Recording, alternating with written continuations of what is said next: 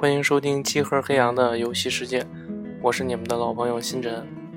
嗯，以前在节目里边，我们在结束的时候经常会说陪你入睡，陪你入睡。所以我们想了想，这次就真的做一档可以在你睡前或者闲暇时光收听的节目。每期的时长呢，大概也就是十分钟，内容呢，也就是推荐一些书籍啊、游戏之类的。包括一些平时在节目里边没有聊高兴、没有聊过瘾、没有没有聊痛快的，再继续跟大家一起分享。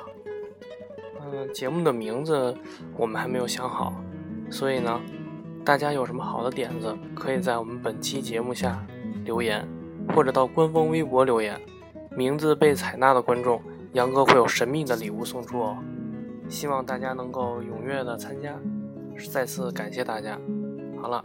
该聊本期的重点了，咱们那么今天咱们聊点什么呢？咱们要聊大地母亲盖亚。在希腊神话中，大地母亲盖亚是创世之母，一切生命的开始。话不说不透啊，大地母亲盖亚从黑暗中生发出来，但是没有人知道盖亚是怎么孕育出来的。大地之神那会儿很年轻，很寂寞，大地上什么也没有啊，除了大地母亲，只有天空。对，就是天空之神乌拉诺斯。有人说乌拉诺斯是大地母亲盖亚由指端所生，有人说乌拉诺斯是自然升腾而起。这个咱们实在无从考据，而且毕竟也是神话故事，在这儿咱们也就不纠结了。这个您想啊。空间里没有任何东西，是不是？只有孤男寡女，还都这么年轻。男的英俊潇洒、孔武有力，笑起来就像数不清的星星在闪耀；女的温暖丰饶，是一切的生灵之母。天天对望，日久生情，自然而然，俩人就结合了。泰坦巨人，俩人结合之后，那肯定会有孩子了。泰坦巨人又叫蒂坦巨人。我特地查了查，觉得这个名字特别拗口。我个人来说，还是叫泰坦巨人更好念。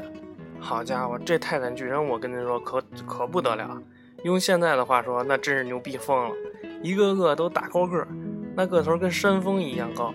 一共十二个孩子，六个姑娘，六个小伙儿。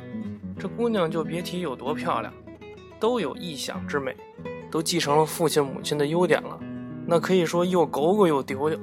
这小伙呢，一个个都英俊挺拔、威武潇洒，可以说帅气的不行。这盖亚跟乌拉诺斯看着也高兴啊。你别说神了，就是人类也一样。一夸你家孩子长得好看漂亮，你也高兴啊。刚说到这十二个孩子，六个小伙，六个姑娘，但是没别人啊。而且这么优秀的基因，那可是神的基因啊。人家就哥哥娶妹妹了，要搁现在那叫乱伦。但是人家不是凡人。人家那是神明啊，而且是第一批神子，一般人也配不上，您说是吗？时间没过多久啊，盖亚又再次分娩了，降生了三个孩子。可这次天宫之神乌拉诺斯可不高兴了，为什么呀？一看这孩子不好看，您看没有？这诸神的圈也看颜值，怎么个不好看呢？我给您形容一下，说这个孩子啊，每个孩子脑门上都只有一只眼睛。不偏不倚，就长在这个脑门正中间。这三个独眼巨人的名字啊，分别是闪电、雷霆和霹雳。他们长得不好，但是在干铁匠这方面，这仨孩子可是把好手。现在不是有那么句话吗？人丑就得多干活。感情在那年代也一样。这哥仨还真勤劳，每天辛勤劳作，重重的铁锤打出火花，飞蹦到天上，映红了映红了天庭。让乌拉诺斯的星星都黯然失色。要说这哥仨呀，虽然不受父亲待见，可还不算最惨的。没过多长时间，大地母亲盖亚又生了三个孩子。这回乌拉诺斯一看这仨孩子，更不高兴了，简直就不是不高兴，是厌恶、恶心了。这仨孩子各自长着五十个脑袋和一百多条粗壮的手臂。这回乌拉诺斯是真急了。心想：这么恶心、丑陋的东西，怎么能是我的孩子呀？怎么能在可爱的大地上走来走去啊？就把这几个孩子和他们的独眼巨人哥哥都给抓了起来，投进了塔尔塔洛斯深渊，大地上最深最黑暗的深渊。盖亚这次真急了，关我孩子，你说这可不行！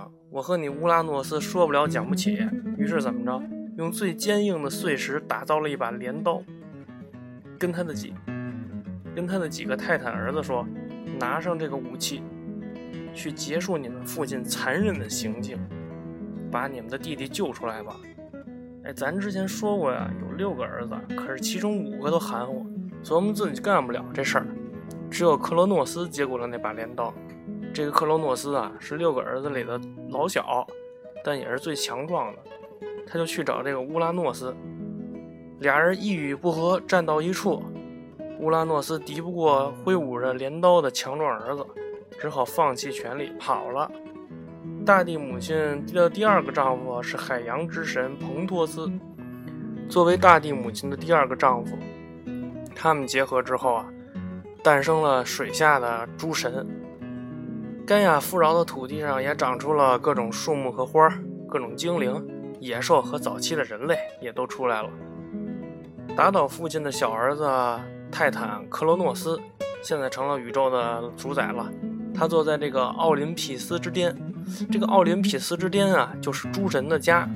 他们常常在这里边幻化成各种的样子。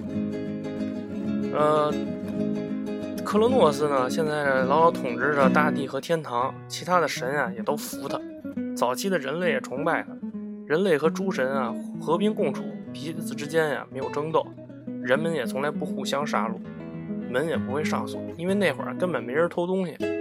但是克罗诺斯有一件事儿办得有点差劲，就是轰走了他的父亲之后啊，他也没有从地底深渊中释放出他的弟弟们。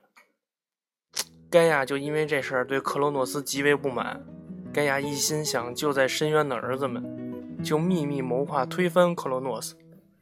盖亚想，等这个克罗诺斯的孩子出生以后，一定会有一个比较强壮的，甚至他超过他的父亲，就像克罗诺斯胜过乌拉诺斯一样。盖亚心里明白这事儿，你说是不是？但是克罗诺斯也不傻呀，所以他就把他的妻子女泰坦瑞亚生下来的孩子都直接吞掉了。其实我看到这个文章这点时候，我就突然想起 HBO 里边有一个剧叫《权力的游戏》。呃，他们那个乌鸦人军团走到一个城堡里边的时候，同样里边有一个城堡主，也把他所有的孩子，是不是男孩子，都都给杀掉，好像有异曲同工之处。啊，说回正题啊，有点跑题了。嗯，瑞亚呢，就又着急又害怕，她的那些姐妹孩子都已经环妻绕嫁了，就她一个人孤零零的。